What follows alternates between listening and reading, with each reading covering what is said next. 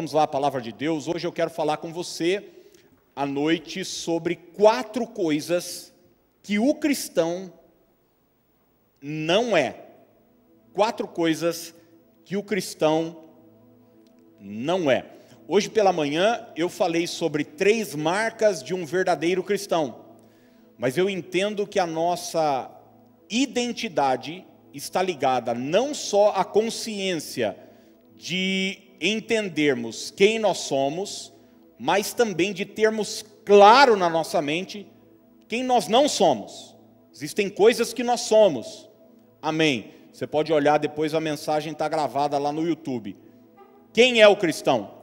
E hoje à noite eu quero deixar para você quem não é o cristão.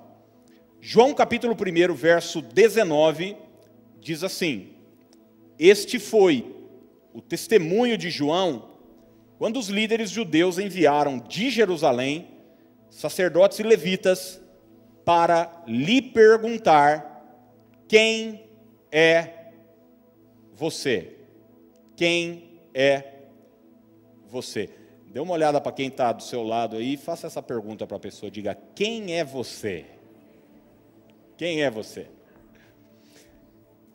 Eu dizia hoje pela manhã que eu assisti praticamente todos os filmes dos Trapalhões no cinema. Dos Trapalhões eu não garanto que assisti todos, porque eles estão aí na estrada já há mais tempo. Mas da Xuxa, todos.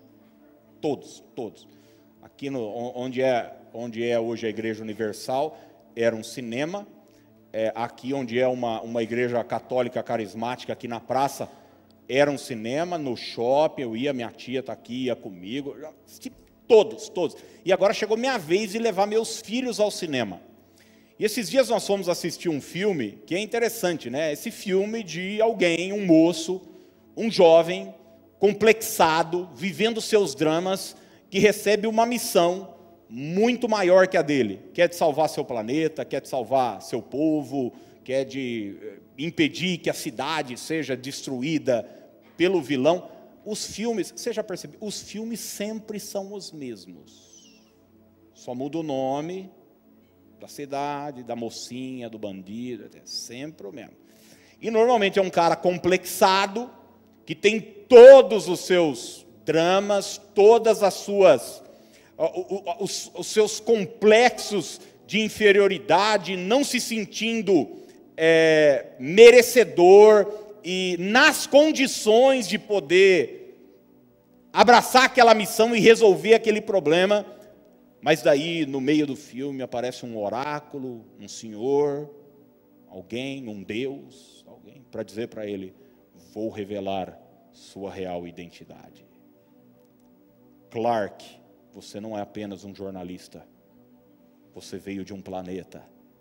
Você não é um jornalista fracassado, apaixonado por uma moça que não dá bola para você. Você é filho de um grande tal e revela real identidade. Você vai olhar para Moisés, Moisés passa exatamente por isso diante daquela sarça, recebendo de Deus uma missão, mas se sentindo aquém daquela missão. E é assim com todos nós, gente, com todos nós. Nossos maiores dramas, nossas maiores dificuldades, nossas maiores privações de vida estão relacionadas aos nossos complexos de identidade. Não sabemos quem de fato somos em Cristo. E hoje de manhã eu falei justamente sobre isso, sobre entendermos quem somos em Cristo, quem é o verdadeiro cristão? Muito cristão sofre, muito cristão vive uma vida cristã aquém do que viveria, do que deveria, não vive uma vida abundante, não vive uma vida liberta, não vive num relacionamento pleno com Deus, porque não sabe através da palavra quem Ele é.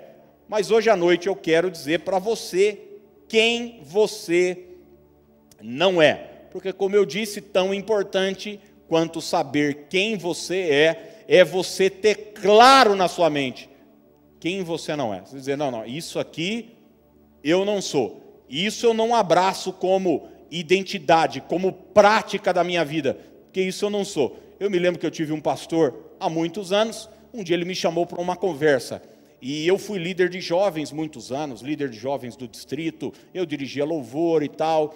E, e eu, eu, me lembro de ter feito um evento e ter chamado ele para pregar, muitos anos atrás, mais de 20 anos, e o evento foi bem legal, foi um sucesso. E eu dirigia louvor nessa época, gente, descalço descalço, eu era cabeludo, pegava violão e cantava. E eh, no final do louvor, eu tinha a impressão, às vezes, que eu ia morrer, de tanto que eu pulava, igual um doido, igual um maluco.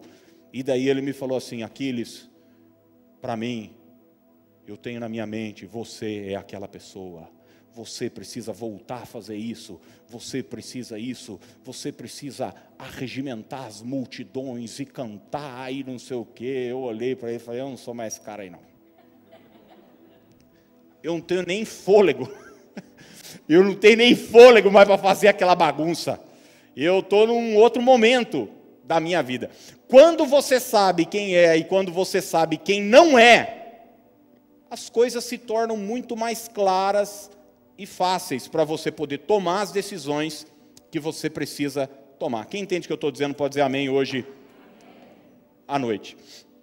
Primeiro texto que eu quero deixar para você é nesse capítulo, primeiro aí de João que nós que nós lemos, porque essa é uma conversa de enviados dos dos religiosos para saber quem era aquele cara pregando no deserto, com roupa de pele de camelo, cinto de couro, que comia gafanhoto e mel silvestre, levando uma multidão para o deserto, descendo a lenha no povo, chamando de raça de víbora, pregando arrependimento. Quem é esse cara? E eles mandaram lá enviados perguntando para João: quem é você?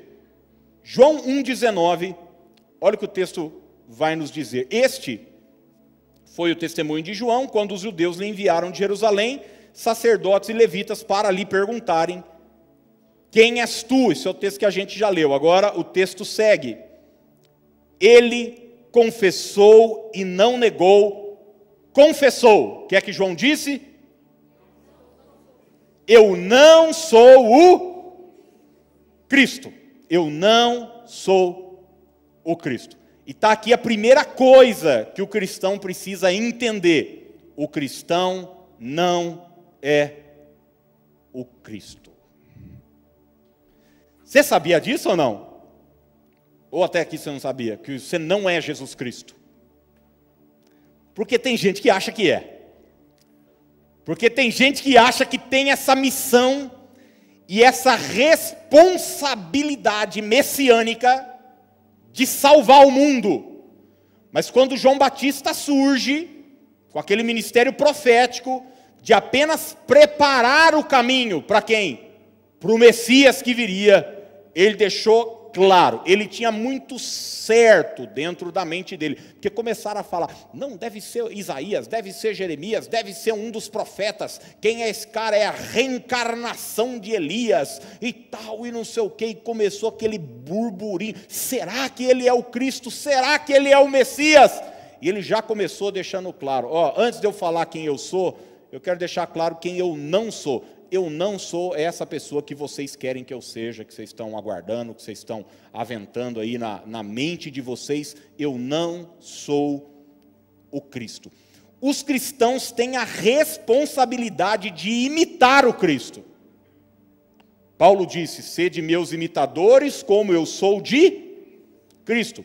Jesus Cristo é a maior referência para todo cristão. Mas o cristão não pode se esquecer que ele continua sendo humano. Gente, e talvez isso pode parecer óbvio para nós na teoria, mas nem sempre é na prática. Porque muita gente sofre daquela síndrome de Messias. Sabe o que é a síndrome de Messias, né? É a mãe, por exemplo, que ela quer que o seu filho se converta a fórceps, nem que seja na cinta. Repete comigo a oração de aceitar Jesus. É a cinta está aqui, ó. É a mulher que quer que o marido se converta, ou o contrário. Debaixo da sua, ela diz: Eu tenho esse encargo, eu tenho essa responsabilidade. E eu quero dizer para você que eu e você temos sim a responsabilidade de pregar, a responsabilidade de testemunhar, a responsabilidade de ensinar, a responsabilidade de instruir, mas quem tem a responsabilidade de salvar é o Senhor. Só Jesus, só o Espírito Santo pode fazer alguém nascer de novo. Ô, gente, muitos estão sofrendo, muitas igrejas estão sofrendo com escândalo, com brigas, com divisões. Sabe por quê? Porque a igreja tem gastado muito tempo tentando discipular quem nem sequer nasceu de novo. Então, a, com o intuito de encher a igreja, de aumentar o número de frequentadores, pessoas dizem: não, não, vamos envolver em algum canto, vamos botar, bota na música, bota não sei aonde, bota não sei aonde. Daí está cheio de joio no meio do trigo, porque a gente acha que a gente precisa usar de algum mecanismo para poder salvar essas pessoas. Olha o que João 16, 8 vai nos dizer. Quando ele vier, Jesus Cristo está falando do Espírito Santo, quando ele vier, convencerá o mundo do pecado, da justiça e do juízo. Você que é jovem, você que é adolescente, você tem a responsabilidade de pregar na faculdade, na escola, na sua vizinhança, no meio dos seus amigos. Você, homem e mulher de Deus que trabalha aí no mundo corporativo, na empresa, você tem a responsabilidade de pregar, de falar de Jesus, de dar bom testemunho, mas eu quero dizer que a responsabilidade de salvar não é sua. E muita gente se sente frustrada, porque às vezes a colheita não está acontecendo do jeito que ela gostaria que conhecesse. Entenda de uma vez por todas: você não é o Cristo. Não é o Cristo. Muitos pastores sofrem com essa síndrome de Messias também, mas eu prego, eu falo, eu ensino, mas quem convence é o Espírito Santo. Quem convence é o Espírito Santo. Então, continue orando, continue jejuando, continue dando testemunho, continue pregando, continue fazendo a sua parte. Mas entenda que no final das contas, quem vai tocar no coração é o Senhor. Se o Senhor não edificar a casa, em vão trabalham os que a edificam. Quer dizer, eu estou trabalhando também para a edificação da casa, mas se Deus não entrar, essa construção não irá para frente. Você não tem o poder e nem a responsabilidade de salvar ninguém. Olha o que aconteceu com Pedro na casa de Cornélio. Atos capítulo 10, verso 25, Cornélio, aquele texto tem uma visão e tal. É a primeira vez que um judeu entra na casa de um gentil para anunciar o evangelho. Atos 10, 25. Aconteceu que indo Pedro a entrar, lhe saiu Cornélio ao encontro, e olha o que Cornélio fez. E prostrando-se-lhe aos pés, o adorou. Mas Pedro o levantou, dizendo: Ergue-te, que eu também sou homem. Ô, gente, eu conheço, eu conheço muitos pastores que iam adorar isso. Falar, até que enfim eu fui reconhecido aqui? Até que enfim apareceu um. Pedro sabia quem ele era, mas ele sabia também que ele não era. Adorar somente a Deus. É por isso que você não deve adorar ninguém, mas também não deve permitir que ninguém fique te paparicando, bajulando, porque ao Senhor toda a honra e toda a glória. Quando você entende isso, gente, quem você não é, parece que sai um fardo da sua costa. Um fardo. Eu me lembro no início da pandemia, muitos amigos, pastores, começaram a, a, ligar, a conversar, a falar, cara, e agora? Como é que nós vamos fazer? Como é que vai ser? Vai ter que fechar a igreja. Bom, você tem seu comércio, você ficou preocupada. Agora, imagina a igreja vive de contribuição. As responsabilidades continuaram. Existia um encargo, é óbvio, espiritual, de, poxa, como é que a gente vai fazer a mensagem chegar? Mas existia uma preocupação econômica também. É natural. Eu me lembro de ter feito uma oração. Falei, Senhor, essa bucha é sua. Eu não tenho igreja nenhuma. Tem igreja. O Senhor disse: Eu edificarei a minha igreja. Foi o Senhor quem disse. Eu nunca falei que a igreja é minha. Eu não sou o Cristo, eu não sou o Messias, eu não sou o Salvador, eu vou continuar pregando, nem que agora seja só para uma câmera, porque não, na época não podia fazer culto com gente. Mas eu creio que o Senhor vai fazer a igreja triunfar e passar por isso. Pô, não deu outra. Não deu outra. O Senhor entra, o Senhor entra. Uns confiam em carros e cavalos, nós nos gloriaremos no nome do Senhor. Segundo texto que eu quero fundamentar essa mensagem está em João 17. É a oração sacerdotal. É quando Jesus ora, não só pelos seus discípulos presentes, mas ele, no meio da oração, vai dizer que ele está orando por nós também, por aqueles que viriam depois. E ele ora da seguinte maneira: lembre-se que hoje cedo, se você for conferir a mensagem lá, por diversas vezes você vai ver a expressão vós sois, vós sois, e agora está a negativa: não sou o Cristo. Olha o que João 17, 14 diz: Eu lhes tenho dado a tua palavra, e o mundo os odiou, é, porque eles não são do mundo. Vamos falar isso juntos? Diga, não são do mundo. Jesus termina como também eu não sou. Então, primeira coisa, o cristão não é o Cristo. Segundo, o cristão não é desse mundo. Vamos lá juntos? Diga, o cristão não é desse mundo. Ô, gente, nada pode ser mais frustrante para a vida de uma pessoa, em especial de quem frequenta uma igreja, de tentar viver com um pé em cada canoa. E tem muita gente que não consegue ter uma vida plena com Jesus e nem consegue desfrutar dos prazeres da carne com tranquilidade, porque ele quer viver com um pé no mundo e com um pé na igreja. É um pé em cada canoa. De domingo é um santo.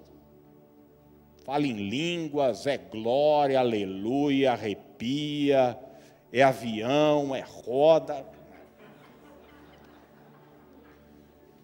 É paz do Senhor. O resto da semana é mentira, é trapaça, é engano, é vício, é está mergulhado nos valores desse mundo. E não dá, não dá. E você vai ver que o papel de Satanás é justamente. O diabo não quer te tirar da igreja, para com essa ideia. Ele quer que você continue frequentando e achando que está tudo bem.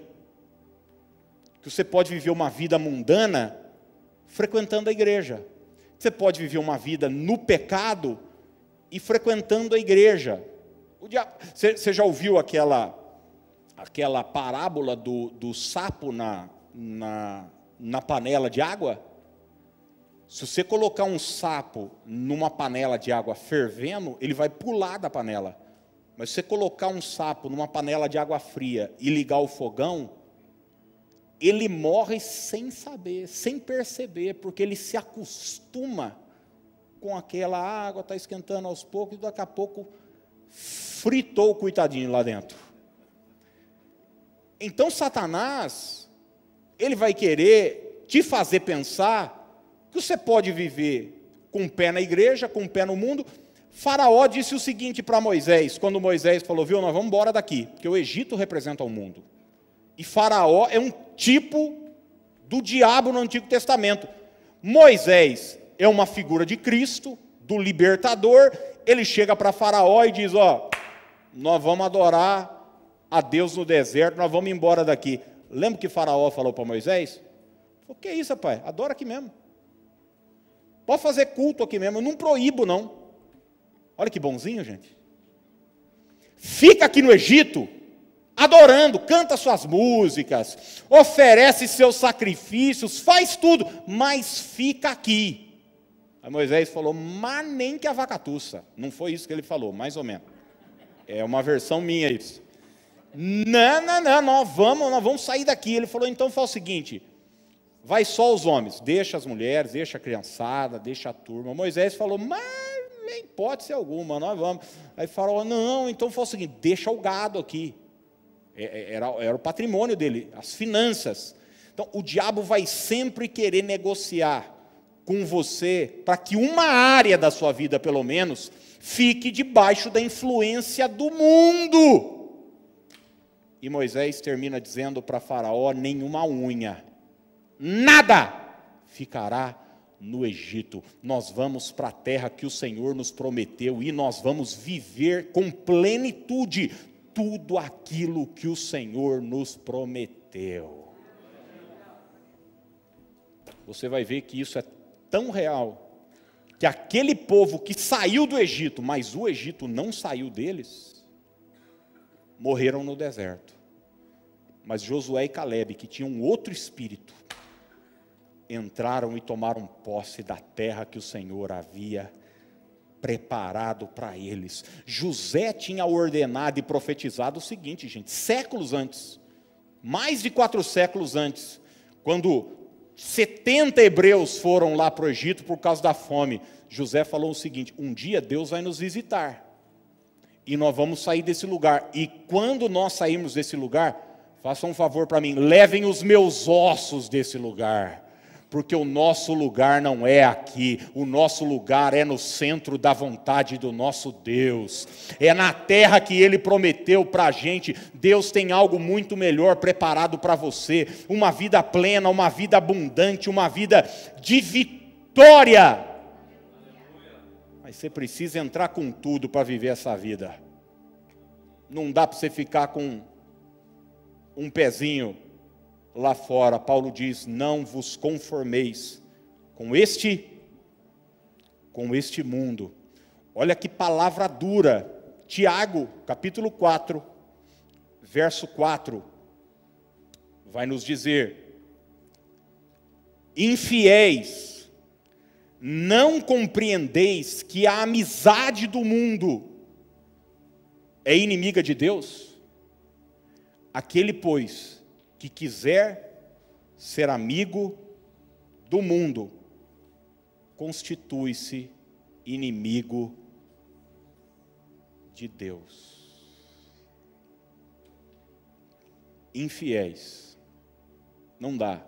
Eu falei hoje pela manhã aqui que muitos cristãos estão cometendo adultério espiritual. E tentar viver com um pé em cada canoa servindo a outros deuses, é você cometer adultério espiritual. É o que o livro de Oséias vai nos mostrar. O profeta Oséias casou com uma prostituta, porque Deus queria deixar claro para a nação o que estava acontecendo, qual era o ambiente espiritual. Ele teve filhos que não eram seus filhos, frutos de uma prostituição da sua esposa tem muitos cristãos colocando no mundo frutos, atitudes malignas, porque não estão casadas 100% com o Senhor. Olha o que Jesus disse em Mateus 5,14: Vós sois a luz do mundo. Vós sois o que, gente? Você vive no mundo, vive. Você está nesse mundo, está nesse mundo. É o mesmo Jesus que na oração sacerdotal diz assim: Pai, eu não peço que o Senhor os tire do mundo, o lugar deles é aqui, mas a minha oração é que o Senhor os livre do, do mal, que eles sejam preservados da influência desse mundo. Estamos nesse mundo, mas para ser luz do mundo. Olha, eu amava os meus amigos de escola na adolescência, a gente jogava bola, gente, eu amava. Mas chegou um momento que eu precisei impor um limite na relação. Porque a gente não dá para participar do que a Bíblia chama de obras malignas. Tem ambientes que eles frequentavam que um cristão não frequenta.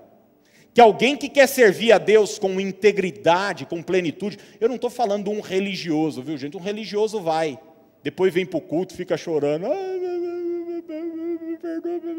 depois na outra semana vai de novo, depois sou ninguém, depois vai de novo. Não, isso é um religioso. É um cara que departamentalizou a vida dele. De domingo, dia do Senhor, e nos outros dias, farra, festa, mundo, pecado. Não estou falando de gente assim.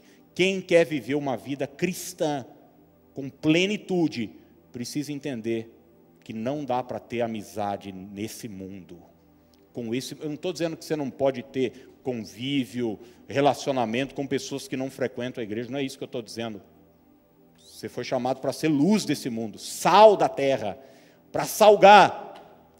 Mas eu estou dizendo que precisa haver limites nas relações. Existem ambientes que cristãos não frequentam, não frequentam. Existem lugares, existem rodas que um servo de Deus, uma serva de Deus, não vai, não vai. Terceiro texto que eu quero deixar para você, são quatro. Gálatas capítulo 4, verso 6. Gálatas 4, 6 e 7 diz assim: Agora é Paulo quem nos traz a seguinte palavra: E porque vós sois filhos, enviou Deus ao nosso coração o espírito de seu filho que clama Abba Pai. A palavra Abba, significa pai. Abba Pai seria papai, paizinho, de sorte que já não és escravo. Vamos repetir isso juntos? Diga: não és escravo, porém filho, e sendo filho também herdeiro por Deus. O cristão não é o Cristo, o cristão não é desse mundo, o cristão não é escravo. Vamos ver isso juntos? Diga assim: o cristão não é escravo. Ô, gente, você sabe como é chamada uma pessoa que serve aos demônios num centro? Cavalo. Cavalo. Cavalo. É isso que Satanás faz: escraviza, humilha. E há cristãos que pensam que Deus age da mesma forma com seus adoradores. Nós não somos mais escravos, nós somos filhos. Filhos. Oh, gente, o que assombrava os religiosos não era o ensinamento de Jesus, não era Jesus. Ninguém ficou assombrado com Jesus falar assim, dê a outra face. Eles achavam até bonitinho. Ninguém ficava assombrado com os milagres que Jesus fazia. Não, as pessoas até estavam. Mas quando Jesus dizia que era filho de Deus, ah, porque isso é revolucionário. Isso é revolucionário. E eu quero hoje que você entenda essa verdade. Você não é mais escravo, você é filho de Deus. Você vai ver que toda a identidade de Jesus, sua filiação, é colocada em xeque na tentação em Mateus capítulo 4.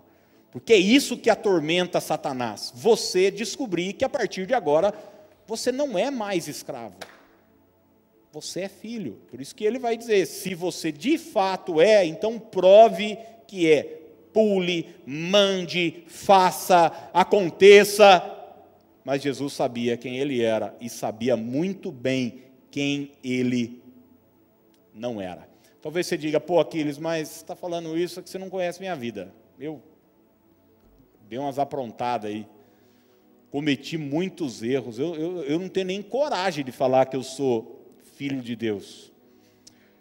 Teve uma pessoa que se sentiu assim também, em dado momento. Jesus contou uma história, justamente para me ensinar e te ensinar que os nossos erros, os nossos pecados, nossas decisões erradas na vida, não nos privam da nossa filiação. Não é por conta disso que nos tornamos escravos. E eu estou falando da parábola do filho pródigo. Olha o que Lucas capítulo 15, verso 21 em diante vai nos dizer: esse cara está no chiqueiro. Imagina, gente, um judeu no chiqueiro. Você sabe que um judeu não pode ir no Outback, né? Comer costelinha de barbecue, costelinha de porco. Não pode. Não pode. Nós fizemos uma, uma cantata de Natal lá na igreja, lá em cima na cantata de Natal. As crianças apresentaram uma música, tinha meia dúzia de gente na igreja. E daí falaram, ó, quem a Dani falou, Ministério Infantil, quem tiver uns bonequinhos, nós vamos tipo fazer um, como se fosse um presépio lá para as crianças apresentarem. Daí, é, eu lembro que em casa tinha algumas coisas do Cocoricó. Alípio. Não é o nome Alípio? é o Júlio na gaita e a bicharada no vocal. Eu conheço tudo, gente. Eu conheço a música toda, a música inteira, inteira. E daí levaram Alípio, levaram, levaram o cavalinho, não sei o quê. Daí botaram um porco no presépio.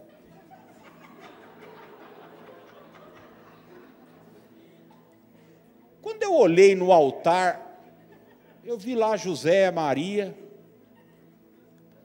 eu falei, quem é foi o palmeirense que colocou aquele porco ali? Eu sei que tem uns palmeirenses aqui na igreja. Eu falei, um porco no meio dos judeus? Não pode. Isso é inadmissível. Pois esse menino tinha gastado todo o patrimônio que ele arrancou do pai, antes da morte do pai, com prostituta, com meretriz, com farra, e agora a fome assolou o país que ele está, e ele quer comer a comida do porco e nem isso estão dando para ele. A ficha cai. E ele faz uma oração, ele, ele, ele prepara um discurso. Lucas 15, 21. E o filho lhe disse: Pai, pequei contra o céu e diante de ti. Agora ele já está com o pai. Já não sou digno de ser chamado teu filho. Quer dizer, ele falou: lá no, no, no meio do chiqueiro. Eu vou chegar para meu pai falar isso e falar: ó, me aceite como um dos seus servos, trabalhadores. O pai, porém, disse aos seus servos: Trazei depressa a melhor roupa, vestiu, ponde-lhe um anel no dedo e sandália nos pés, trazei também e matai o novilho cevado, comamos e regozijemo-nos, porque o que, gente? Este meu este o que, gente? Meu filho estava morto e reviveu, estava perdido e foi achado, e começaram a regozijar-se. Ele tinha planos de voltar para a casa do pai, mas aceitando uma condição assim, segunda classe: me aceite como um dos seus empregados. Eu quero deixar uma palavra para você que talvez esteja desviado, longe dos caminhos de Deus, e já entendeu que chegou a hora de você voltar. Voltar para a presença de Deus, voltar para a casa de Deus. Mas você está vindo com aquela coisa, se Deus me aceitar como um empregado, já está bom. Entenda que você não é escravo, você vai ser recebido com festa. Seus erros não riscam, não anulam a sua filiação. Você não é mais escravo. Gente, quando nós entendemos isso, a nossa vida de oração muda. Eu não oro como um empregado, eu vivo como um filho. Eu sei que Ele vai cuidar de mim. Começou uma crise, começou uma pandemia. Um empregado fica como? Meu Deus, será que você mandado embora? Será que ele vai dar conta de pagar meu FGTS? Será que isso? Será? Em pânico, entra, fica ansioso. Pergunta para os meus filhos se eles ficaram preocupados se ia faltar alguma coisa na pandemia. Tem um pai. Quem tem pai tem segurança. Você é filho de Deus. Um cristão precisa entender que ele não é mais escravo. Eu já vivi escravo do pecado, escravo de Satanás, escravo dos medos, escravo na mão de tudo que o inferno tentava me proporcionar. Mas quando eu nasci de novo, eu não me tornei mais escravo, eu me tornei filho de Deus. E em último lugar, Hebreus 10, 39. Não somos, não somos, não somos escravos. Olha o que a primeira parte do verso vai dizer: Nós, porém, não somos dos que retrocedem e são destruídos. Vamos repetir essa verdade juntos? Diga assim: não somos dos que retrocedem e são destruídos. Não somos. Eu sei quem eu sou, mas eu sei também quem eu não sou. E uma coisa que eu não sou, eu não sou daqueles que retrocedem. A quarta verdade é essa: o cristão não é daqueles que retrocedem. O retrocesso, segundo o autor aos Hebreus, gera destruição. Destruição. Você não é do tipo de gente que retrocede. Eu fui, eu estava em Campinas esses dias e um amigo ia trocar de carro. E eu fui junto com ele para a concessionária. Aliás, eu fui encontrar meus amigos em Campinas e fiquei trabalhando de Uber o dia inteiro para eles. Pensa numa prova. Eu cheguei em casa, falei para minha mulher, bendita a hora que eu fui sair daqui, devia ter ficado aqui quieto. Fui, não, fui lá, vamos almoçar, não sei o que, daí chego no lugar, o cara chega e fala, viu, minha mulher me deixou aqui. Já entendi, ele falou, já sabe que eu estou com você. Eu falei, não, amém. Daí um outro ia aparecer. Ele falou, cara, só que eu estou sem carro, está na concessionária, é, arrumando tal, depois você não pode me pegar aqui. Daí me aparece o último no outro lugar, dizendo, então, eu, hoje eu estou tô, tô sem carro, está com a minha mulher. Falei, não, beleza, ainda paguei almoço para todo mundo. Pensa numa prova. Pensa eu vou, gente, seis horas para eu ir para o céu, porque senão ninguém vai, viu? Mas eu fui. Quem tem amigo assim também? Só eu tenho esses zicas assim? Vocês não têm, não? Amém. Bom, eu cheguei na concessionária de um deles e ele, e ele foi me mostrar o carro que ele estava comprando. E, e o cara falou, o vendedor falou assim, sim, como se eu tivesse querendo trocar de carro também. Mas eu, eu entro na festa, vai, vai, já. Entra aí para você ver a tecnologia desse carro aqui, liga o painel. E uma das coisas que me chamou muito a atenção foi o sistema, esse sistema de, de estacionamento do carro.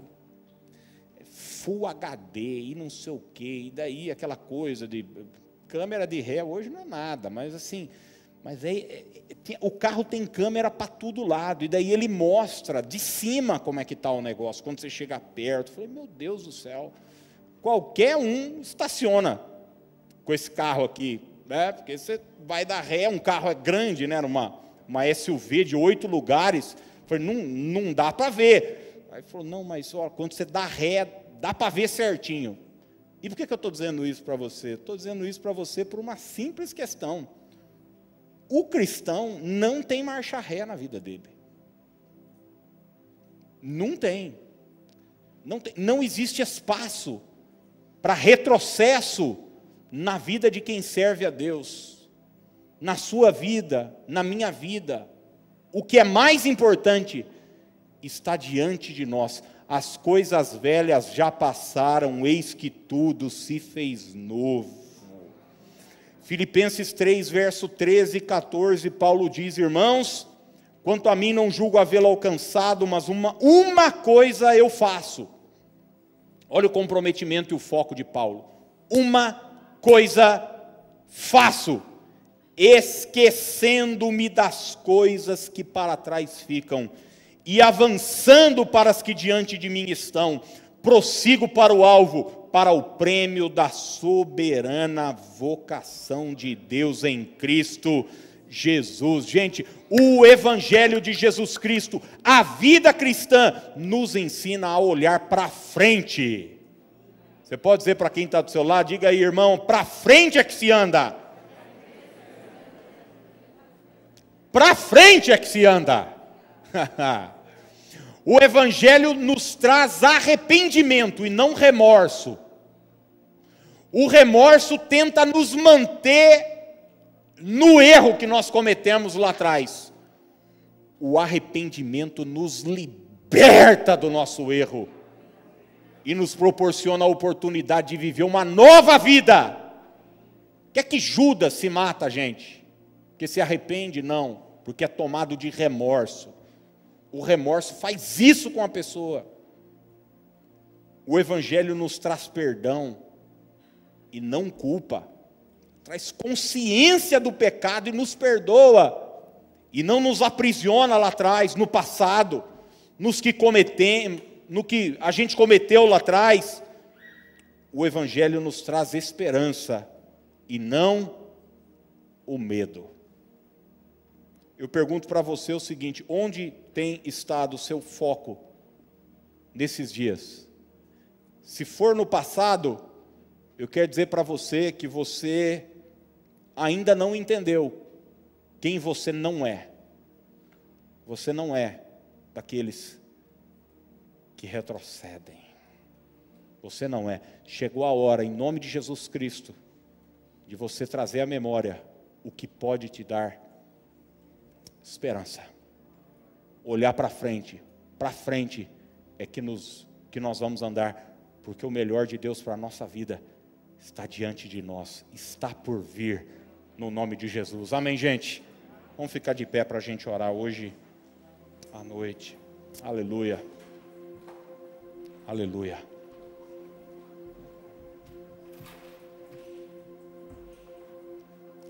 O diabo, uma conversa aqui entre nós dois. O diabo já quis trazer um filminho antigo para você? Hã? Sabe aquele filme repetido? Já assistiu? Você olha e fala: ah, não vou assistir esse filme, não, já assisti. Já sei o final, é ruim demais. E daí o diabo muitas vezes vem com aquelas imagens, querendo mostrar para você seu passado, traição, a dor, o que aconteceu lá atrás, o que o diabo fez, o que fizeram para você. Ele vem com essas imagens na sua mente toda vez que você dá audiência para essas imagens, para esses filmes infernais, você está retrocedendo, retrocedendo. Em nome de Jesus Cristo, use sua mente para sonhar. Use sua mente para planejar coisas grandes que Deus vai fazer e vai realizar. O cristão não é daquele que retrocede, que retrocede. Deus está preparando coisas extraordinárias para a sua vida. Olhe para frente.